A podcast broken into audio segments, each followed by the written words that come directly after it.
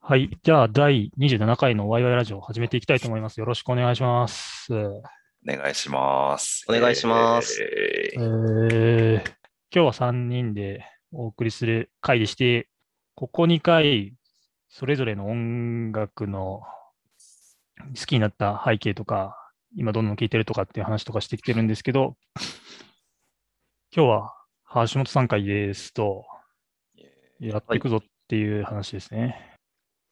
で、えっと、まずは共通の話題として、まあ、早速話題に入っていくんですけど、はい。いつから音楽好きになったんですかっていうのと、何から聞き始めましたかみたいな話とか、問題が、聞いてて、はい、聞いてていいですかね。はい、話が早いですね。もうさっさと行くよ。そんな巻く話でもないでしょ いや、時間あるから、えっと時間制限あるから。はいはい。あのー最初は多分ラルクから入ってます。音楽聴き始めたのは。多分高1ぐらいかな。えーあ、結構後ですね。ごめんなさい。ちょちょっと待って。なんと、宅配が来てしまいましたね。こんな生活感丸出しとは。いや、リモートあるあるで。逆に言うと、今まで録音してるときに、宅配来たなかこったとよはね。なかったですよね。なんか普通の業務中のリモート会議とかは時々あるけど、うん確かにないな。なんか、逆に奇跡的な確率なんじゃないかうんっていう。まあ、引引いた感あるね。そうそうそう本そ当う。いに、本当にすまないと思っている。えいえいえ、大丈夫ですよ。なんか、これやり直し え、いや、いいん じゃないですカかッ。トじゃないですか。そう、この部分だけカットしとけば全然。はいはい。あ、えっと高校からルークじゃあ聞き始めたってとこまで聞きはまいした。。あ、まあ、そう、はいそうですね。えーっと、はい、音楽。まあ、もともとちょっと、なんでしょうね。うちが結構厳しかったと言ったらいいのか、あんまりそういう娯楽的なものって触らせてもらえなかったみたいなのもあったりして、私自身もそんなに、あの、音楽とか、あんまり興味はなかったんですけど、何のきっかけだったかは忘れたんですけど、高校の時、まあ、寮に入ってて、で、そのなんか、寮のつながりへでー誰かから、なんか、まあ、ラルクのハートっていうアルバムを、確かもらったんだったと思います。そっからなんかラルクに入って、じゃあ音楽いいじゃんっていう風になってったってのがきっかけだったかな。多分、小中ぐらいは全然音楽聴いてなかったっす。えー、ハートって、レディースタディーゴールドでしたっけが入ってるやつですかいや、それはもう、あー前かな、もうちょっと。多分違いますね。あ、違うやつかな。えっとね、ウィンターフォールとかが有名ですけど、あー、ウィンターフォールね。めなんかみんめちゃめちゃ、めちゃめちゃ、あ、虹とか入ってる。ああ、虹はわかるな。まあ、あの辺のラルクのアルバムは全て名盤なわけですけど、まあ、良かったよねっていう。で、なんかラルクがあまりにも良すぎて、ちょっと自分の歌い方がラルク寄りになっていくみたいなことがあったり、なんかこうありませんその、う自分のカラオケでの歌い方が、その、最初に聴いたアーティストのそれに近くなるみたいな。あなんか真似ちゃいますよね。あーそうそう。で、それぐらいのラルクの時期の曲はすごい好きですね。そっから、どういう風になっていったのかな。でも、ラルクとはまた別ですけど、そっから、どういうきっかけだったかは忘れたんですけど、まあ、18、19ぐらいの時に、まあ、その、エルレとかアジカンとかいいよねっていう風になり始めたっていうはいはいはい。はいはいはい。その辺はなんか、この、まあ、どっちかっていうと、ターさんかなの趣味と被ってる部分だと思ってて、うんいわゆるなんかロキノンっていうキーワードで出てくるような人たちがかっこいいよねって。うーん。ラルクはラルクで好きなんですけどね。まあでも別にビジュアル系にはまるとか、あ、ビジュアル系っていうと多分ラルクファンの人怒るな。そうなんだあ、。そうなんだ。あ、多分、あの本人が違うっつってるんで、あへえ。それはベースの鉄って人が。あーへーまあまあなんか、ラルク系統の曲はでも、あんまりハマりはしなかったけど、ラルクは未だに好きで、で、あとはなんかロキノンに分類されるような人たち。特に誰だかな、当時で聴いててよかったのは、まあ、当時の、そうですね、時時代の感じがありますけど、まあ、エルレガーデンとか、まあ、アジカンもそうですけど、えーあとは、当時だと、アシッドマもろかぶってんなン、。ね、マキシマム・ザ・ホルモン、ホルモンか。 なるほど。あ、超、超、超好き。そっか、ホルモンってそれぐらいあれぐらいだと思いますね。多分、ラあの、エルレの全盛期とかに一緒に多分出てた頃じゃないかな。あそうなんだ。うんへえ。もうちょっと前かもね、もう。多分なんかあことう、世の中的に知り合ってたその時期ぐらいな感じします。うんうん、んもうちょっと後の時代になってくると、例えば9ミリとか、うあー。わ出なかあっの、たヴァンパイアガールとかがが出た頃の、ファーストアルバムとかの頃の9ミリ。はいはいはい逆に俺それ以降は全然聞いてないんですけど、あの、ファーストの9 9ミリ最高でしたね。まあちょっとその前の EP とかもすごい良かったんだけど、ー、あー、わかるわ。あの、トーキング、トーキングマシンってわかりますかうん。ノリわかりがま、すはい。パニッシュメントとか、ひたすらなんかモッシュする系の感じのはいはいはい。当時だと、すげえ良かった。まあ9ミリはスピード感は速い感じありますよね。なんかダークな感じもいいですよね。俺、9ミリ今でも多分家に T シャツ持ってるし、おー、いやーなんかすげえ良かったっす。なんかフェスで一回見ました、その辺は。あとは、あ、ちょっとちゃんと聞いてないんですけど、フェスつながりで良かったのが、ボーディーズ。あーあの人たち素敵ですね。ホットドッグっていう PV がすごい仕上がってる曲がありまして。初めて聞いたあれ も結構テンポ速いやつですよね。うんうん、てか、イイケメンが結構ダミ声で歌ってるのが結構好あ感あれ、あれはすごい素晴らしいですね。でしたブラックミュージックっぽく歌ってるのが。なんかちょっと前の、なんか、その、アメリカなのかな、あれは。みたういな。ん、うん、うん。ちょっとそういうテイストがあって、素敵だなっていう。なるほどね。まあ結構共感が深いな。やっぱ世代がほぼ一緒だから。あと、 まあ、ロキノンじゃないんですけど、よそのたまにいいなと思って聞くのが、なんかガガガスペシャルとか、パンク系ですかあの辺は、いや、なんか、歌がまあ、すごい好きですね。ちょっと雰囲気とか、あライブの感じも楽しいしなっていう、通信中とか、あとは、フェスで流行結構フェスで流行るような。ジャンルが全然違く違う感じします。あ、でも似たようなフェスであ、マジ出でてすくか、るじゃないですか、彼らって、多分。ジャンルは違うけど、うん、ああのそれは確かに。多分香川の、あの、万能公園っていうところで、知ってます知ってますっていうか、実家の近くだし、知ってますよね。 あ母親が働いてるから、マジか。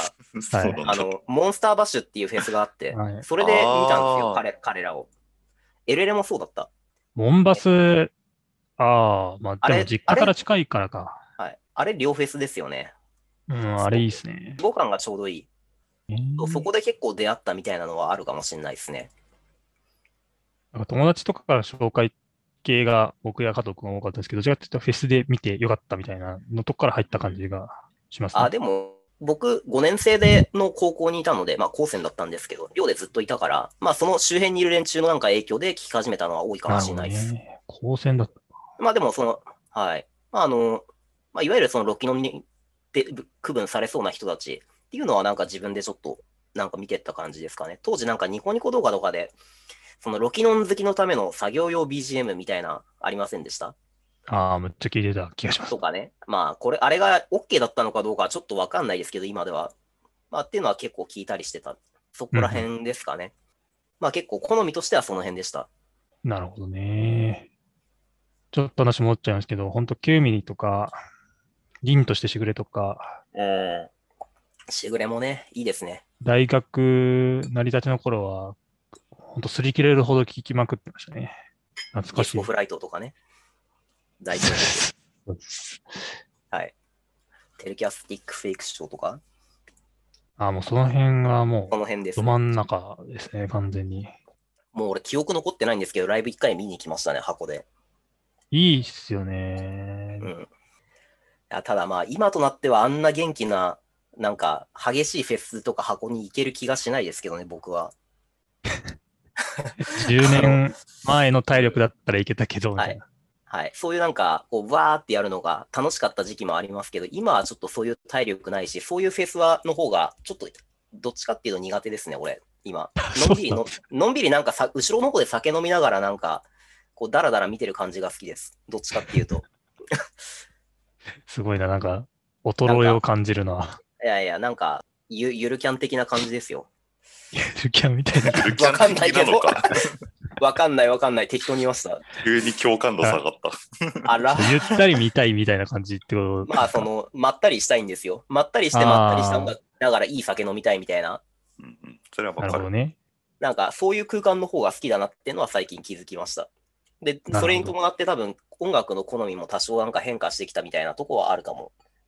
それ変わってきたのって、いつぐらいなんですか、ここどうですかね最近。なんか、音楽自体そんなに追いかけてない時期が長かったんですよ、20代の頃とか。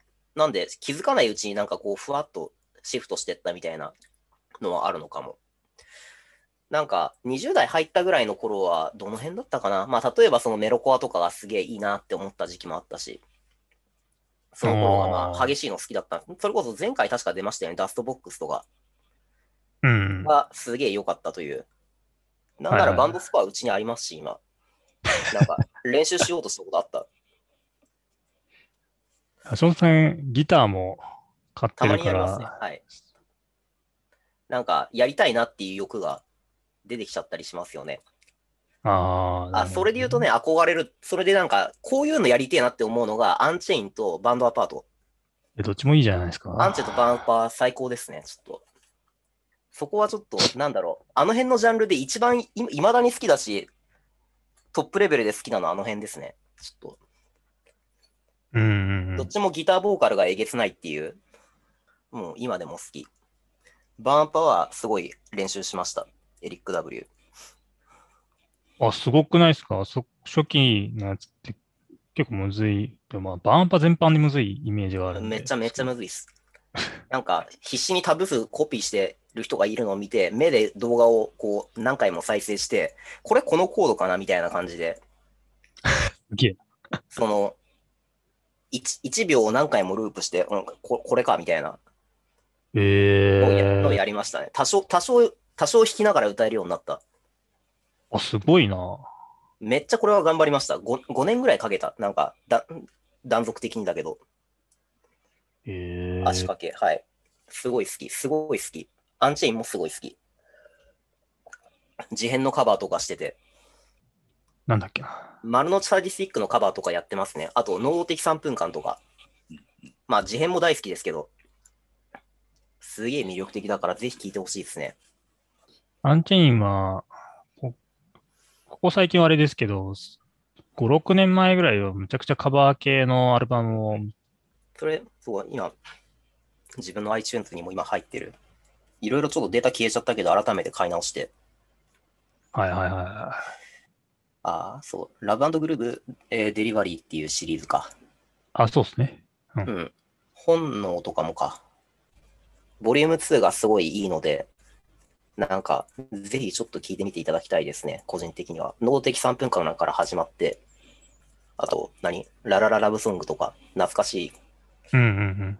ここの、ここのリストは最高なんで、ちょっと、ぜひ聞いてほしい、皆さんに。いや、ただわき履修済みなんですけどお、初期とかやっぱメイクイットグローブとか、まあ、真面目に。ああ、最高、最高、最高。はい。最高。You Over You って曲がとっても好きです。あーそれ聞いたことない。多分シングルとかではないはず。ええいや、でもね、そのね、2バンドはね、マジかっこいいんですよね。めちゃめちゃめちゃだかっかこら、いいまあ気持ちはすごいわかります。なんなか、んか知ってるようになりたいみたいな願望は。はい。ギターかじってた身としては、なんかそういう、なんかすげえ難しいフレーズ弾きながら歌ってるってのがすごいかっこよく見えちゃって、そういう人たちになんか憧れるみたいなかっこいい。のはああったかもしれないですね。アシッドマンとかもそんな感じが近いかも。ああ、確かにね。大木さんの曲、やつはすげえ難しいから。あとわかる。うん、当時でちょっとあのだんだん好みがシフトしてった話にはなかなかいかないんですけどあの、はい。今でも衝撃でずっと忘れられないのが People in the Box っていうバンドで、えー、ピープ聞いたルことそないんでなすか衝ね撃だ、衝撃だったんです P- か People めちゃくちゃ好きですね。あの、変拍子結構多用するようなバンドだし、ああ、そういう感じか。こんな、こんなのあるんだみたいなっていう、僕の中ではもうなんか本当になんとかいうか、なんだろう、座禅ボーイズとかに並ぶかななんか衝撃というか、こんな音楽あんねやって思ったってのが、そうですね。と当時だと座禅ボーイズとディープルインザボックスの2つでした。座禅はなんかもう、すごい変態座禅な、はめちゃくちゃ変態なんだろうなって気持ちにはすげえなったんですけど、そうね。ピープルにはそんな印象がなかったんで、マジか。びっくりしまなしんたかね。、急になんか。か調子が変わったり、そのリズム変わったりするっていう作りが、ああ、すごいテクニシ僕のャン。中では衝撃的で、本当に、こんな曲があ、こんな曲ありなんかっていう。で、ちょっとドハマりしましたね、初期のアルバムとか。すごい良かった。まあ、それで言うとなんかあれですね、9ミリが当時、えっと、どこのレベルでしたっけ、名前。残響レコード。残響だ。残響から追いかけていって、なんか残響の人たち結構好き素敵ですけどね、それで言うと。ピープリンザボックスも当時残響でした。確かそうですよね。同じレーベルだったし。そう、インストバンドとか結構多かったっすよね。手、手、手とか、あ、はいはいはい。あの、すごいわけわかんない長文のなんかタイトタイトルつけるインストの人たち。それこそ前回の放送でちょっと話してたんですけど、ツタヤの1000円連帯の時むちゃくちはいゃ、はい。多めっ分ちゃ書いた、めっちゃ書い残た。残響レコードコーナーみたいなのができてたんですよ。あ多あ分るむちあゃるくあちるあゃる。ありましそのた。手のバンドがむちゃくちゃ売れてたから、うんそこで借りたのを思い出しましたね。残響レコードの人たちはすげえ良かったっすね、それで言うと。いや、もうちゃかんな、ムーディオンダ昨晩とかね、解散しましたけどわかね、僕も好きでしたね。あの人たちもね、うん、良かった。あ、でもそれで言うとなんかそういうインストというか、なんか激しい、なんだろうな。まあ音、音として激しいみたいな感じはちょっとあるんだけども、なんか、こう、箱の中でうわーみたいな感じではないというか、ああいう音楽、楽いいよなっていうのはちょっとありましたね。その辺のインストっていうんですかね、インストバンドをスペア座ぐらいしか知らなかったんですけど、なんかその辺、残響レコードの人たちをきっかけになんか広がった感はありますなあ、でもそうですね。それで言うと、なんか今はスペア座系の音楽だいだいぶ好きかもしれないですね。ああ、まあなんか、 さっきの話だと合ってるなっそうてそうそいうう気がしました。すごい、すごいそうですね。あと、ななんだっけな、お名前忘れちゃった。床の間とか、近いところで言うと。知らない床の間っていうなんかインスト系のバンドがいて、ワンダーランドっていう曲がめちゃくちゃ、まあなんか、その夕方その夕方のちょっとフェスの感じにマッチするというか、一緒になんかビールでも飲みたいな、みたいな。まあ、ええ感じの人たちで。はい。あ、で、ちょっと話が、だいぶあれですけど、まあ、好みが変わっていった話ですかね。まあそうですね、でもだいぶ今の話聞いてて、変遷がすごすごく感じられましたね。なんかもう一個聞いてみたいと思ったのが、こう、バンドって組んだことあるんですかそのなんかギターやられてるか。はいまあ、一応ちょっとだけありました。お当時、あもうまあありましたけどね大学に入った時に少しだけや、まあ、2年間だけやってて、ーまあ、大してうまくはなかったんですけどね、当時、あの、アジア、まあ、アジカンとポルノグラフィティを少しギやっておりましたね。ターっはい。と、ボーカル。お、あ、すげえな。どっちかっていギうと、ターボはーカルです。いやー、なんかね、やっぱステージに立ってこう発散するの楽しいですね。あ、それは気持ちはわかりますね。まあ、うまい下手かっていうのはすごいあったけど、そうね、まあ趣味だから、 いんそこはまずいいんじゃねえかっていう気持ちになって やってましたけど、まず自分らが楽しまないとみたいな。うんいや、でもギターもすげえな、なんか僕もやっぱ弾いた身だからわかるんですけど、歌いながら弾くのってマジむ難しいからすげえなって思いますね。まあでうもんそれが歌詞かっ飛こいびいとそう思だっし。てるみたいなとこはあります。なんか、ああ、はいはい。その、やってみるようになって、まあ、ひもともと弾き語りから入ってるんですよ。おまあ、ちょっと言ってなかっかったですけど、ゆいっているいたじゃないですか。まあ、今もいるけど、た。いやー、それこそ、むちゃくわちかんないかゃ、なだから世代だと思うんだけど、あれじゃないですあか、映画のグッタイアップグとッバかイデイズ、グッバイデイズ。ですよね。ゆいが大好きで、もう弾き語りなんとかやれるようになりたいと。行動も割とシンプルなんで、っあていうとこから入って、で、まあ、じゃあそれが講じて、まあでもせっかくだからちょっとバンドもやってみたいよねってことになって、まあ、アジカンとかやってたのは、まあ流れと、当時の流れとしか言いようがないんですけど、そうなんだうーんまあ、アジカンもそこからちょっとだんだん好きになったみたいなところがあったりして、であとはまうあ、んやっぱ複雑なフレーズやりながら歌えるっていうのめっちゃかっこいいじゃんっていう、なんか、なんなんとなくそういう感覚があって、で、そこからなんかめちゃくちゃテクニカルなことやってるギターボギターボーカルの人って、めっちゃええやんっていう風になって、うんうんっていうのはあるかもしれないですね。好みにもそれが多分反映されてると思う。その、アンチェイン、バンドアパート、うんうんアシッドまあ、ピープルインザボックスもそう。いや、それはね、結構共感が深くてですね、やっぱバンドや、軽音に入ってた頃にいろんな人の音楽とか聴いてたりすると、いざ自分が弾く側になった時に、変拍子とか、変なリズムとかを叩けるようになると、結構達成感があって、ドラムにしてもなんか裏拍子叩くのも難しいし、なんか実際、めっちゃわかる。当時、そう、ドラムやってた子が、い本番で裏拍に入っちゃったりして、大惨事になったことがありましたね。そういえば。いやーまあまあ、でも複雑だからでっていう気持ちにはなる。どの辺だ、なんだったかな多分ミュージックアワーとかやってた頃だったと思いますね。ラッサビでそういうことになっちゃって、うわーって感じになったっていう、ちょっと悲しい思い出もありましたけど、ありましたね。はい。なるほどね。はい。まあ、あとは、まあでも、その作業用 BGM としてちょっとおとなしい感じの邪魔しない音楽いいよなっていうのが社会人になってから、ちょっとあったりしてて。ローファイヒップホップとかですかあーごめんなさい。そのジャンルあんまりよくわかんないです。ああ、そうなんですか。どうなんでしょうね。あの、まあでも、自分のなんか、その、うん、激しくない系だけど、まあ、たいいよねっていうのが、いろいろちょっと好きになってきて、例えば、そのカフェで流れてる系の音楽いいなって、まあ、ちょっとふっと思うようになって、当時って多分、シャザムってアプリあるじゃないですか。聞かせたら曲出てくるやつ。懐かあしいれがな、多分そとれ。あ、でも今でも俺使ってますよ。あ、まじですかあある。し、あれが出てきた頃で、そのすげえ、あ、カフェの音楽、え、すごい素敵じゃんって思って、まあ流したり、こう、聞かせたりするんですよ。で、いろいろひ拾っていくと、まあそれ系統がちょっと好きになって、その辺だと、例えば、えーっと、フリーテンポ、ブルースウィング、ジャズインパーク、えーっと、ソットボッセ、この辺かなとか。全く守備範囲じゃないのわかんないわかんなかったけど、あ、でも、そそれ、バンド名っていうか、その感じですかそういう、まあ、ユニットというか、えグループの名前ですね。まあ、なんかちょっとボサノバが入ってたりとか、まあ、あるいはちょっとジおャージャジーな感じだったりとか。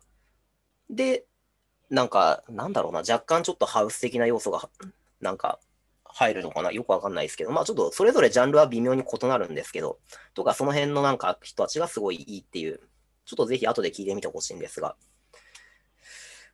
うーん、あー後でリストください。いいあとは、カフェとはちょっと違いますけど、なんか、ゲーム音楽好きだなっていうのが前からあったんですよ。電子音的なやつですかあ、ピコピコするのも大好きですけど、レトロゲレレトロゲームの音楽自体が好きで、例えば、そのゲームボーイのカービィとか、懐かしいですね。めっちゃめっちゃあの懐ねかしいな。、カービィの音楽、カービィの音楽、神曲ばっかりなんですよ、マジで。あの、春研究所っていうところが作ってるんですけど、ああ、春の音なんだ。へえ。の、まあ、カービィの音楽はとりあえず神曲ばっかりで、まあ、それが工事で、だからポケモンの曲とかもなんかいい曲多いですよね。あの、ゲームボーイの金銀で関東の、関東ジムリーダー戦みたいな。とあか、ー関東地方の絵の第一歩を踏み出した時の音楽とか、ゲーム音楽すげえなっていうのがあって、で、その影響でなんかそのチップチューンだとか、ピコピコする音楽いいなっていうのがあって、パフューム入ってったりとか、なるほどな。いや、まあ、で、中田康隆に入っていくと。結構なんか変遷がその時々によって、うん。こう派生してる感じしますね。そうですへね。ーなんかば、パラパラと自分の興味あるところをついていった結果っていう。レトロ音楽はすげえ好きっすね。なんか、まああと、チップチューンって言う言いますけど、あとは YMCK とかかなチップチューンでいくと、がすげえ好きです。あとは、あ、アンダーテールの音楽とか。やべえ、全然わかん ないな。 わかんない。あアンダーテールわかわかんないけん、どアンダーテールわかんないですかなんかちょっとそ待っれてくださいがああそうジャンルなのかグループの名前なのか何なのかすら全く分かんない。か悲しい。アンダーテールはね、そういう名前のゲームです。ああ。名作、名作。へえ。これがなんかその音楽がチップチューンなんですよ。あと画面がなんかすごい昔のゲームボーイみたいなちょっと感じで、ストーリーもすごいダークなのがあったり、とっても面白い神ゲーです、これは。まあ俺俺はプレイはしたことはないんですけど、ないんかい。まあしてないんですけど、まあ音楽の方に興味がある。そのトビー・フォックスっていう人がすごい良かった。あ、その人が作ったってことですね。そう。で、その人が、ちょっとついでに話しちゃうんですけど、なんか東宝ってあるじゃないですか、シューティングの。うんうん。あれの、えっと、ズンって人に影響をすごい受けてて、なんか東方、東方の音楽っぽいそのトランペットの使い方っていうのがあるんですよ。ズンペットって呼ばれてる。へえ。その、アンダーテールのそのトビー・フォックスって人がそこにすごい影響を受けてて、その一部の曲にそういうそのズンペットを使ったような音楽を取り入れたりしてて、それがまあすげえマッチするんですわ。すっごいかっこよくて。なんかその辺のね、東方プロジェクトとかってややつですよね。はい。その辺マジで、きなんだろうな、有名なんだろう、有名だし、なんかよく上がってくるなってよ思ってたけど、聞いてなかったんですよね、僕は。あの、うん。東方、どうなんですかね。まあ、お僕はなんか当時、そのあの絵とかがあんまり受け付けなかったし、シューティング自体も別に好きではなかったので、あ,、れなんですけど。でもまあ、音楽はいいよねっていうのは、ちょっと今にして思うとありますね。なんで、それを取り入れたそのアンダーテールの音楽っていうのが、とっても、その自分の好みにはもうドストライクでチップチューン入ってて、なんだろう。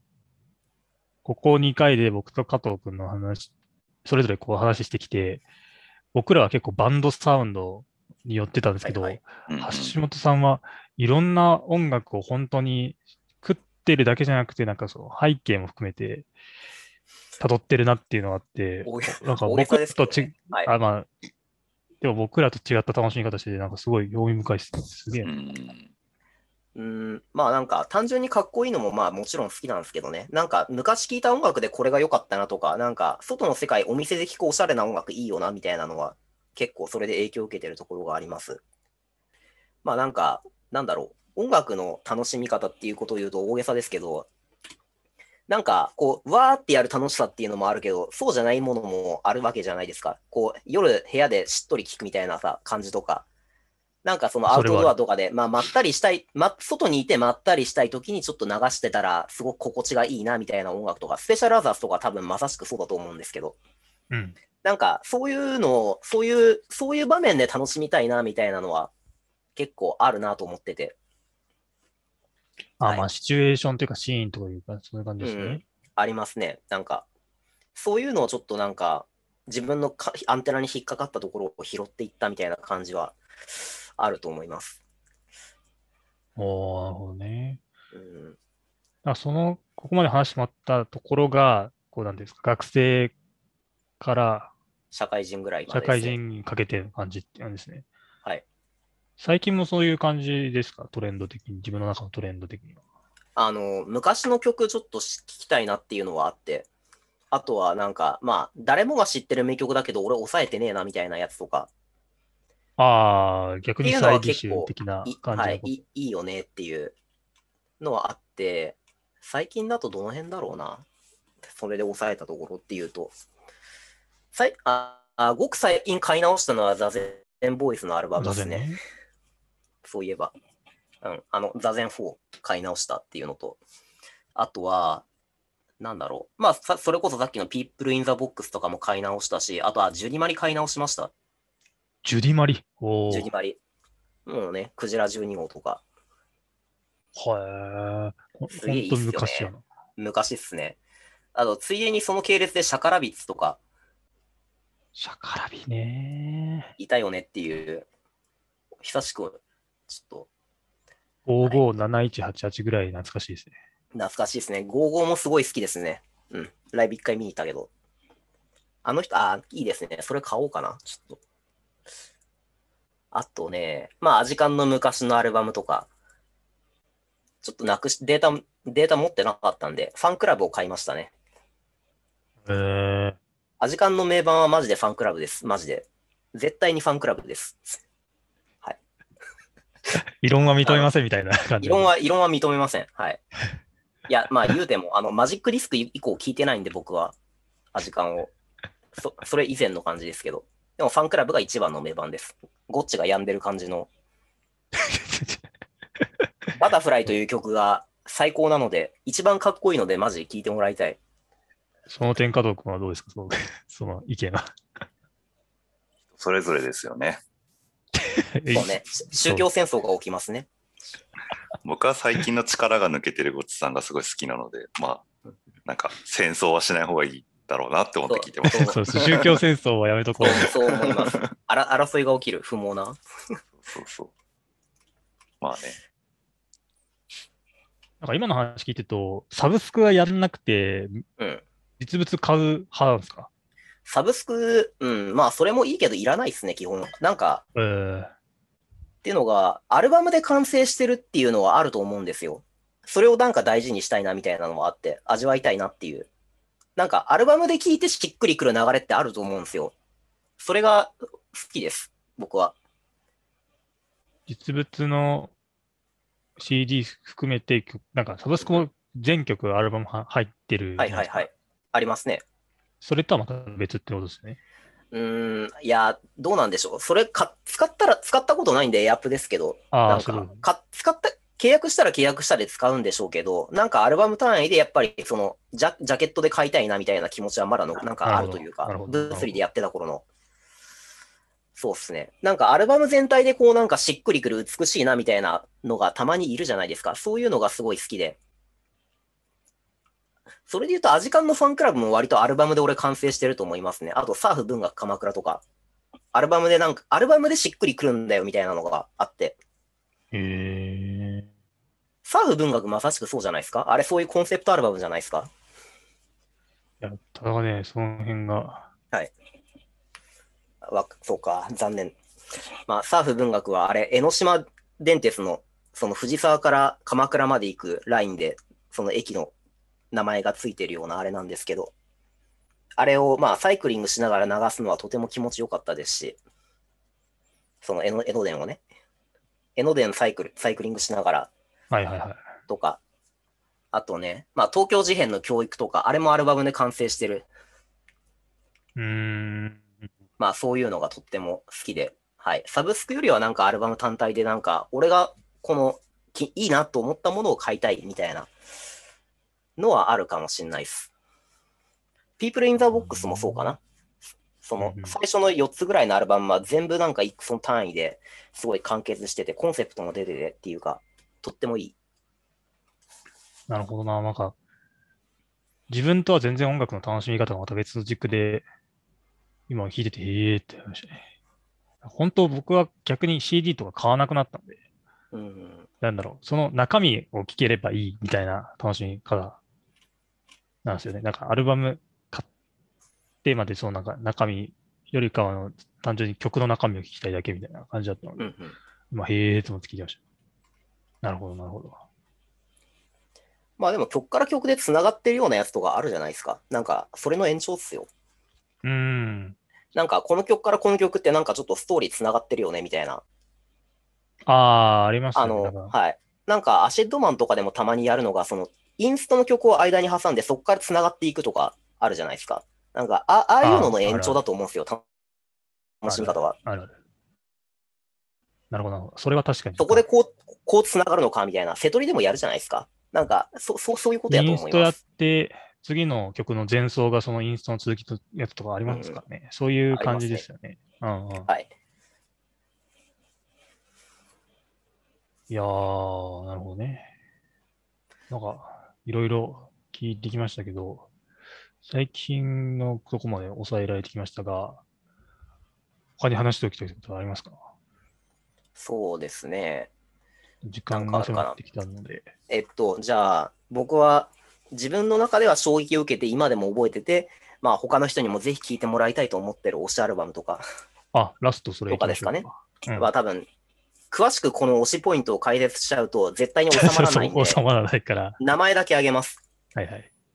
えっとね、まあいろいろあるんですけどね、正直。まあ、ザ・バンド・アパートの、えっと、K&His Bike。これエリック・ W が入ってる曲です。はい。めちゃくちゃいいです。めちゃくちゃいいです。アルバムごといいです。はい。で、えっと、アシッドマンのアンドワールド、グリーンコード。わかわかるわかるわかる。はい。ちょっと割と静かめなところですね。アシッドマンだと。あ良いと。えっと、あとは、そうな、東京事変の教育。これファーストアルバムです。まあ、あれあれがやっぱり最初にして、もう思考です。もう、まあ、はい、異論はあんまり認めたくないですけど、まあ、そう人それぞれなんでね。はい。はい。えーっと、あとは、いろいろあるんだよな。まあ、アジカンのファンクラブ。まあ、さっきも言った通りです。結構ネガティブな曲が多くて、僕は、なんか、鬱のど真ん中に沈んでる時にこれを聞いて、最高にはまりましたね。ちょっと決まりました。はい。えーっと、Perfume のトライアングル。これ、ワンルームディスコって曲が入ってるんですけど、あの、チョコレートディスコとか入ってるゲームってアルバムもあって、こっちもいいんですけど、私はこっちよりもトライアングルの方がおすすめです。もうワンルームディスコは最高。はい。えーっと、ラストぐらいにしましょうか。ラストか。参ったな。最後決めてくれ。最後、えっとね、ボヘミアン・ブードゥの、えっとね、エコーズっていうアルバム、ライブアルバムなんですけど、ことってもいいです。はい、インストです。ああ、ちょっとは最後の、い、これはのんびりまったり一人で聞くような感じとか、緩めのフェス会場とかでこうビール飲みながら聞くとか、そういう雰囲気がとっても合います。これはちょっとぜひお勧めしておきたい。ありがとうございます。